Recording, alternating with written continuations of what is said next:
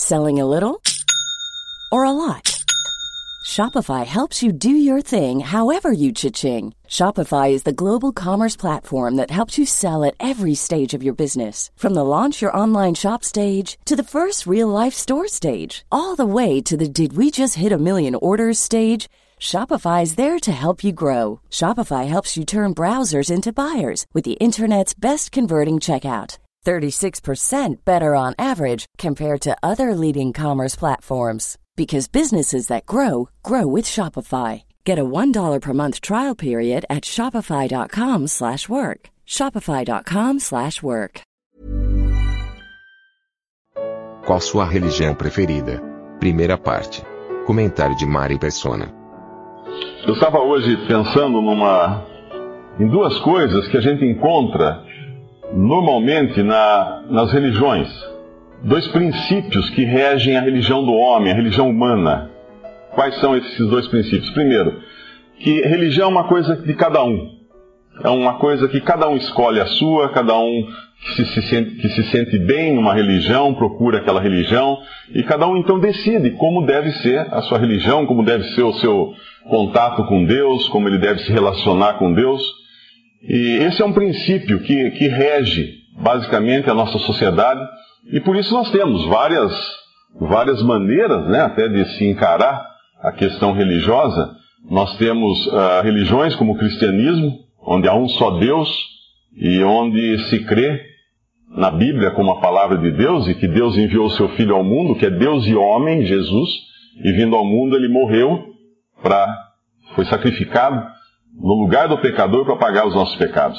Aí nós temos o, o, islamismo, que é basicamente uma religião fundamentada no próprio judaísmo, no Antigo Testamento da Bíblia, que traz uh, a mesma noção de um Deus só, porém não crê em Jesus como Deus, diz apenas que ele é um dos profetas, e tem toda uma série de regras também, de preceitos e tudo mais. E aí por aí vai. Então existe o budismo, onde nem Deus existe, né? nem há Deus não se, não se pensa em Deus, em um Deus pessoal. Você tem o shintoísmo, onde tudo é equilibrado na base do yin e yang, duas forças antagônicas que, que existem na natureza, né, em todo o universo, que equilibrariam as coisas, e, e por aí vai. E aquelas uh, religiões também uh, hindus, onde há milhões de deuses, porque tem muitos deuses, muitas ideias de deuses, muitos espíritos e tanta coisa. Mas e, e, o, o que é realmente a verdade? Uh, qual a, se você tivesse que, que dizer para alguém como estar com Ele, com Deus no celeste lá, onde a paz, regozijo e prazer, o que você diria? Vá onde você se sentir melhor, escolha uma religião que faça você se sentir bem, aquela que é a sua maneira tal. Será que era, seria essa? Nós vamos abrir um, uma passagem, a Bíblia, em uma passagem no livro de Juízes. O livro de Juízes está no Antigo Testamento no capítulo 17 de Juízes, e vamos ler esse capítulo, ele tem uma lição importante para nós.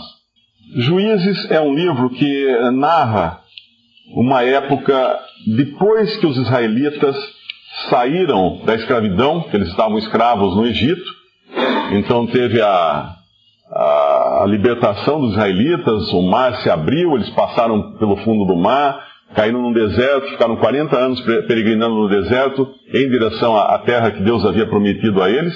Finalmente eles atravessaram o Rio Jordão, chegaram à terra de Canaã e ali habitaram na terra de Canaã. E chegando na terra de Canaã, eles tinham então o lugar que Deus havia dado a eles. Mas como tudo, tudo aquilo que, que se refere ao ser humano, uh, as coisas que começam bem terminam mal.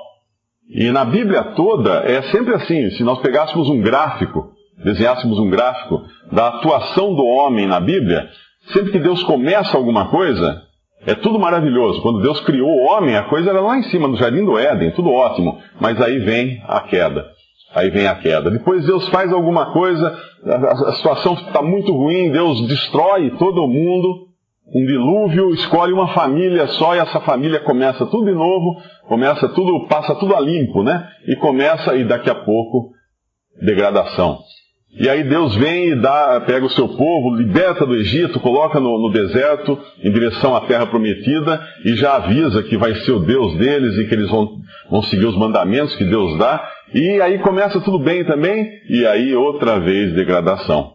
até nós chegarmos nesse livro de Juízes, quando eles estão na terra prometida, porém num estado de degradação total, num estado com, completo de degradação. E nesse capítulo 17 de Juízes, nós encontramos uma história muito triste, até esse final de Juízes, nós vamos ler tudo aqui, mas é uma história muito triste.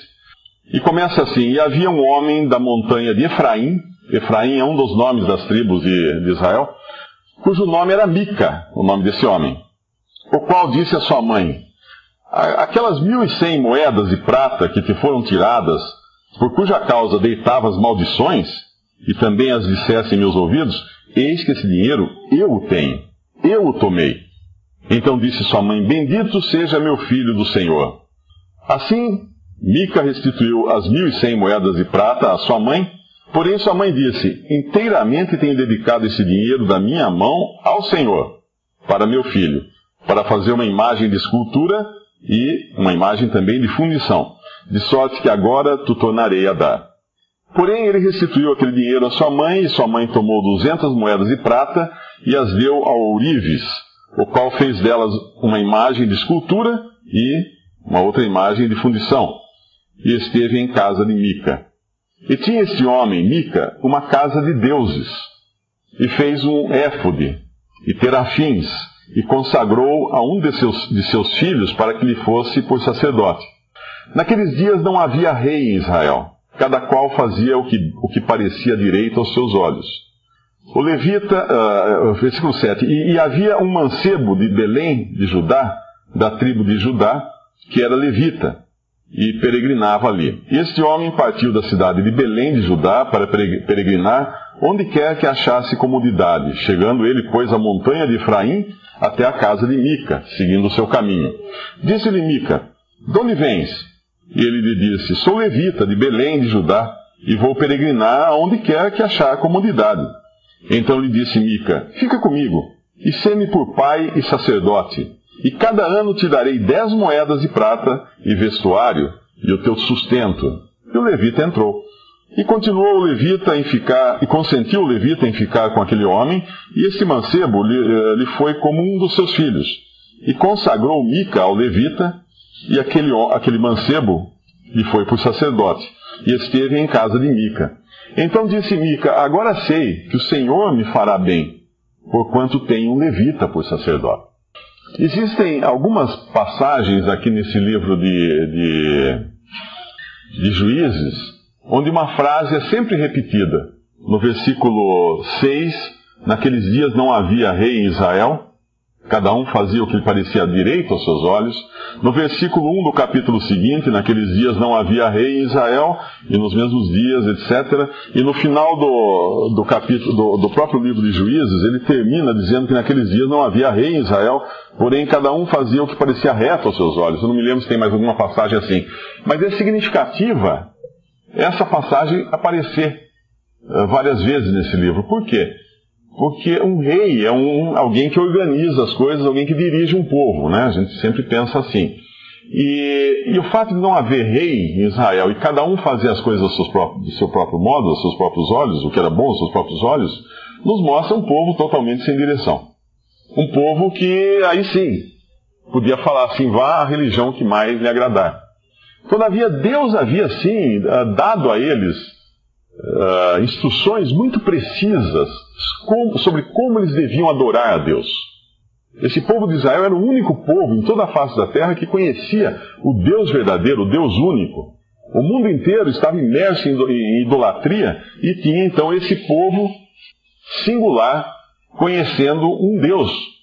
Um Deus que se comunicava com esse povo e um povo que podia se comunicar com seu Deus e, e sabia exatamente o que eles tinham que fazer e como eles tinham que fazer. Mas aqui nós vemos uma lista de, de, transgressões, de coisas erradas que esse povo pratica agora, querendo fazer só, criar sua própria religião. O que acontece aqui? Essa mulher, ela tinha separado 1.100 moedas de prata. Isso dá mais ou menos uns 13 quilos de prata. Ela tinha separado 13 quilos de, prata para um, um determinado fim. E essas moedas foram roubadas. Desapareceram as moedas. Ela ficou muito brava e começou a amaldiçoar quem quer que tivesse roubado as moedas de prata dela. E, e, e o filho escutou ela, o Mica, que era filho dela, escutou ela amaldiçoando. Deve ter ficado com medo, com receio da maldição que a sua mãe estava lançando. Pegou as moedas, chegou e falou: ah, mãe, é o seguinte, sabe aquelas moedas que sumiram? Eu peguei. Está aqui, ó, vou devolver para você as moedas que eu peguei. Ela então, surpresa, né, que tinha, ela falou, ela abençoou o filho dele. Bendito seja o meu filho do Senhor. Abençoou o ladrão, com o nome do Senhor. Aí em seguida o que ela faz? Ela pega e, e fala para o filho que ela tinha designado essas moedas, não, não, diz se foi antes de ser roubada ou depois que uh, voltaram. Ela tinha designado essas moedas, uh, inteiramente tinha dedicado esse dinheiro da minha mão ao Senhor, ao Deus, ao Deus de Israel, ao Senhor.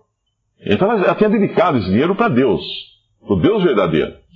E agora ela vai e manda o filho, então ela pega 200 moedas, manda o filho levar um ourives, e uma parte, obviamente, deve ter pago o serviço do ourives para fazer uma escultura, e outra parte ele faz uma imagem de fundição. Dois ídolos, pelo jeito aqui, que ela quer dedicar ao Senhor, ao Senhor de Israel.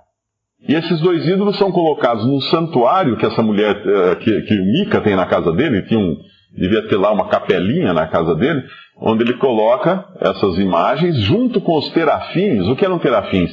Terafins eram deuses da terra, deuses ídolos que os israelitas emprestaram dos pagãos da, da, daquela terra e acabaram adotando alguns terafins. E tinha um éfode também, que era um manto, e, e aí faltava um sacerdote. Aí Mica, então, uh, estabelece um dos seus filhos para ser sacerdote. Até aí parece que está tudo muito normal, né? Porque as intenções foram as melhores.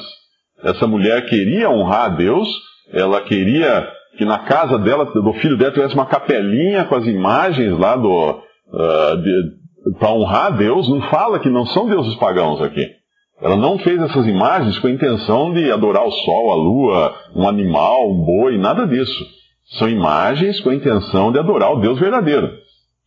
Só que existe um problema aí. Aliás, vários, vários problemas, né? O primeiro é que ela vai usar dinheiro roubado para fazer o ídolo. Dois problemas aí. O dinheiro ter sido roubado pelo próprio filho dela e outro problema, fazer um ídolo. Lá no livro de, de, de Êxodo, uh, no capítulo 20, ou melhor, vamos ao livro Deuteronômio, capítulo 4. O livro de Deuteronômio, capítulo 4, Deuteronômio está um pouco para trás aí, ele é um, um dos dos cinco livros do Pentateuco, capítulo 4 de Deuteronômio, versículo 15. Isso é Deus falando, Deus falando para o povo, para Moisés e para o povo de Israel, como deveriam ser as coisas. Veja que para nenhum povo Deus fez tal, deu o que deu para esse povo de Israel. E ele fala, e dá as instruções então, como seria esse relacionamento com ele. Versículo 15: Guardai, pois, com diligência as vossas almas, Pois semelhança nenhuma vistes no dia em que o Senhor vosso Deus em Horebe falou convosco do meio do fogo, para que não vos corrompais e vos façais alguma escultura, semelhança de imagem, figura de macho ou de fêmea, figura de algum animal que haja na terra, figura de alguma ave, a lígera que voa pelos céus, figura de algum animal que anda de rastro sobre a terra, figura de algum peixe que esteja nas águas debaixo da terra, e não levantes os teus olhos aos céus e vejas o sol e a lua e as estrelas e todo o exército, etc, etc, etc. Deus foi muito claro. Vocês não viram nenhuma imagem ou nenhuma nada. Vocês não viram nada quando eu falei com vocês. Eu só eu só falei. Vocês ouviram minha voz, mas você não viu, vocês não viram. Então, muito cuidado. Não façam nenhuma imagem de escultura, nenhuma representação de Deus. Essa ordem é muito clara, ela é repetida. Os dez mandamentos uh, já falam isso, né? Não terás, uh, não adorarás a imagem de escultura, não terás outros deuses de mim, não, não farás para ti imagens de escultura, não as adorarás e nem as darás culto. Uh, essa passagem é muito usada, inclusive, para no sentido de, de, de, combater os católicos, né, o catolicismo, vai estar tá vendo aqui essa passagem, fala para não ter imagem e tal. Mas eu, eu, vejo ela um pouco mais ampla do que uh, simplesmente fazer uma imagem de escultura e ficar ajoelhado na frente de uma imagem. E, e, eu vou explicar o porquê. Mas pensando novamente lá no nosso amigo Mica, o dinheiro é roubado, esse dinheiro é devolvido e usado para fazer esses ídolos, então, que são representações de Deus, não são representações de deuses pagãos. Eles tinham lá os terafins que eram, mas esses não. Esses são para honrar Deus. A mãe usa o nome, invoca o nome do Senhor para louvar o filho que roubou o dinheiro. Louvado seja, né? uh, bendito seja meu filho do Senhor, porque devolveu o dinheiro roubado. Ele primeiro não devia ter roubado o dinheiro. Mais erros aí? Mica tinha um santuário na sua casa. Tinha uma casa de deuses. Seria o nosso equivalente a uma capela nos dias de hoje, né? Tinha uma capela na sua casa. Sendo que Deus tinha sido muito claro que havia só um lugar onde o povo de Israel devia se dirigir para, para adorar. Quando eles estavam no deserto, havia uma, uma tenda, um tabernáculo, que é um sinônimo de tenda, uma, uma grande tenda, que eles montavam e armavam essa tenda e ali faziam os sacrifícios, as devoções, as orações, os sacerdotes ministravam nessa tenda. E aí, quando eles mudavam de lugar, levavam a tenda junto. Quando eles chegaram na terra prometida, essa tenda foi armada numa cidade chamada Siló, ou Silo. Uh, e ficou lá. Então eles tinham que ir nessa cidade. Todo israelita, quando fosse adorar, tinha que ir lá e adorar Deus no lugar que Deus tinha estabelecido. Não podia ser. Deus falava muito claro: não, não façam os seus sacrifícios em qualquer lugar que vocês encontrarem, onde vocês decidirem. Não. Deus tem um lugar onde Ele colocou o seu nome. Para ir, e mais tarde seria Jerusalém, o templo de Jerusalém. Mas aqui Mica tem o seu próprio lugar de adoração, a sua própria capelinha, o seu lugar para honrar o Deus verdadeiro, mas na forma de uma imagem. Além disso, ele, ele consagra o, o próprio filho, que devia ser da tribo de Efraim, para sacerdote. Quando os sacerdotes só podiam ser os descendentes de, de Arão, que podiam ser sacerdotes em Israel. Ninguém mais podia ser sacerdote, só os descendentes de Arão. Mas então ele encontra um levita que vai bater na porta dele. E por que esse levita foi bater na porta dele? Porque a coisa estava tão desorganizada que os, os levitas eram uma tribo que devia cuidar das coisas de Deus lá onde estivesse o lugar de adoração de Deus. Eles que cuidavam dos utensílios, dos sacrifícios, dos animais para serem sacrificados, de arrumar as coisas, montar a tenda, desmontar, carregar, tal, era eles, os levitas. Mas pelo jeito a coisa estava completamente bagunçada, que os levitas tinham que sair como, como mendigos, viajando, procurando o que fazer, procurando emprego. E ele vai achar um emprego de sacerdote, o que está errado também, porque ele não era um descendente de Arão. Veja só a confusão que está nesse, nesse povo de Israel. Mica termina essa, toda essa, essa série de erros no versículo 13, dizendo assim: Então disse Mica, voltando ao nosso capítulo de Juízes, capítulo 17 de Juízes, então disse Mica: Agora eu sei que o Senhor me fará bem, porquanto tem um levita por sacerdote. Agora vai dar tudo certo comigo. Agora eu vou ter prosperidade, agora eu vou curar todas as doenças da minha casa, que não, não vai ter mais problema na minha casa, porque agora eu tenho um levita por sacerdote. Bom, nós olhamos para esse povo lá atrás pensando assim, mas que povo ignorante, né? Que pessoas ignorantes, que estava tão claro na Bíblia que Deus determinou como eles deviam adorar, no lugar que estava certo adorar, e de que maneira, não fazer imagens, não fazer representações de Deus tal. Nós não somos assim. Será? Será que nós não temos os nossos ídolos Uh, um ídolo é tudo aquilo que ocupa o lugar de Deus. Um carro pode ser um ídolo. Tudo aquilo que eu acho que eu não posso viver sem, eu não vou ser feliz sem, minha vida não vai ter significado sem, é meu ídolo. Porém, essa questão do ídolo vai um pouco mais longe, porque eu posso não ter um carro como ídolo, ou dinheiro, ou fama, ou poder, porque essas coisas seriam óbvias demais, né? elas não são Deus, não são Deus verdadeiro. Mas então eu posso ter o Deus verdadeiro como meu ídolo. E é o que eles fazem aqui. Eles fazem uma representação, veja que eles não fizeram um ídolo estranho, pagão, nada, é uma representação de Deus, porque ela fala que é ao Senhor que ela ia fazer isso. É, esse dinheiro ela consagrou ao Senhor, uh, tenho dedicado esse dinheiro inteiro ao Senhor para meu filho fazer uma imagem de escultura e uma de fundição. É ao Senhor, a Jeová, o Deus de Israel, mas totalmente fora da forma como Deus tinha dado a eles. Então todos nós podemos também ter um ídolo. Podemos, não no sentido de estar permitido, né? Pode ser que nós também tenhamos um ídolo. O que é um ídolo nesse sentido? O que é uma imagem de escultura? O que é uma imagem de fundição? É quando nós pegamos o Deus verdadeiro que está na Bíblia, que está na Bíblia, que nos instrui pela Bíblia, pela Sua palavra, e dizemos o seguinte: hum, eu acho que Deus é assim. E aí construímos na nossa mente o Deus que nós cremos ser o Deus verdadeiro, porém, de acordo com os nossos caprichos. E aí, quando nós lemos a Bíblia e olhamos assim, não, mas eu não acho que Deus ia pensar isso, não, não, não é assim. Eu acho que isso aqui é, não é desse jeito. Tal. Deus, eu acho que é um Deus de amor, um Deus não sei o quê, não. Ah, eu não acho que Deus iria mandar alguém para o inferno, alguém para o lago de fogo. Não, eu não acho. Eu acho que Deus. Tá, tá, tá, tá, tá, tá. Ah, eu não acho que Deus quer que eu, uh, que eu me separe do pecado ou que que não peque. Eu não acho que isso é pecado, e aquilo ali também não é pecado. Eu acho que. E aí nós começamos a construir, nós começamos a fundir a nossa imagem. Percebe? A gente vai, vai colocando, a gente faz a forma da nossa imagem, essa forma é a nossa cara, na verdade, porque é tudo que nós gostamos, né? É como, é como fazer uma dieta onde você só come aquilo que você gosta. Isso não é dieta. Realmente, dieta é você comer as coisas que vão fazer bem, que vão fazer você emagrecer, não aquilo que você escolhe.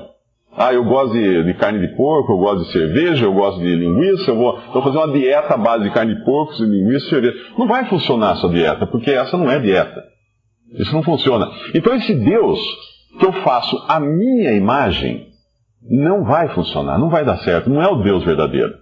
Eu estou já fazendo, uh, isso inclusive é, um, é, uma, é uma das alegações do, dos, dos incrédulos e dos, dos céticos, né?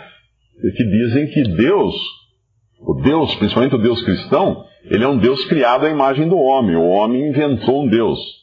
Essa, essa é um, esse é um argumento totalmente fora, porque Deus está, o Deus da Bíblia é um Deus tão imenso, tão, tão além do homem, que é impossível qualquer homem conceber um Deus assim. Principalmente um Deus que julga o homem. Um Deus que diz que o homem é pecador. Se eu for na praça, estou lendo Barros aqui, e começar a dizer quem quer ganhar dinheiro, quem quer, quem quer ficar rico, quem quer ter todas as doenças curadas, quem quer uh, ter sorte no amor, quem quer isso, tal, vai ficar assim de gente interessada. Agora, se eu chegar e falar o verdadeiro evangelho, que é todos pecaram e estão, estão destituídos da glória de Deus, estão separados da glória de Deus. E para o pecador, a única esperança que existe no seu estado de pecador é o lago de fogo, é o juízo eterno. Ah, não vai ficar ninguém perto. Então esse Deus verdadeiro não é o Deus que nós gostamos. Nós, humanamente falamos, queremos fundir a nossa própria imagem de escultura e fazer um Deus ao nosso modo. E essa é, essa é a concepção que o mundo tem de Deus. Você, do seu coração, você imagine o Deus que você gostaria de ter. Aí eu vou, então penso, ah, eu quero um Deus assim e tiro do meu coração esse Deus. E cada pessoa tem um coração diferente, cada pessoa tem as suas preferências, cada pessoa, obviamente, vai dizer como vai ser o seu Deus e vão viver acreditando piamente que estão adorando e servindo o Deus verdadeiro, o Deus da Bíblia. Mas não é. É uma representação mal feita, é uma, uma cópia barata, que não é fiel ao verdadeiro Deus, mesmo porque ele, ele falou para não fazer nenhuma representação. Não era para nós sequer interpretarmos como Deus era, como seria Deus. Fora de cogitação. Nós tínhamos que apenas crer.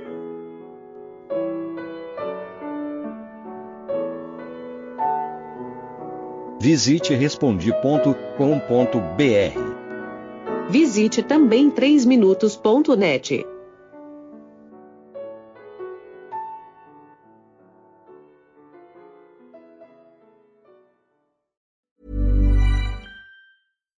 deserves the best, and there's no better place to shop for Mother's Day than Whole Foods Market. They're your destination for unbeatable savings, from premium gifts to show-stopping flowers and irresistible desserts. Start by saving 33% with Prime on all body care and candles. Then get a 15-stem bunch of tulips for just $9.99 each with Prime. Round out Mom's menu with festive rosé, irresistible berry chantilly cake, and more special treats. Come celebrate Mother's Day at Whole Foods Market.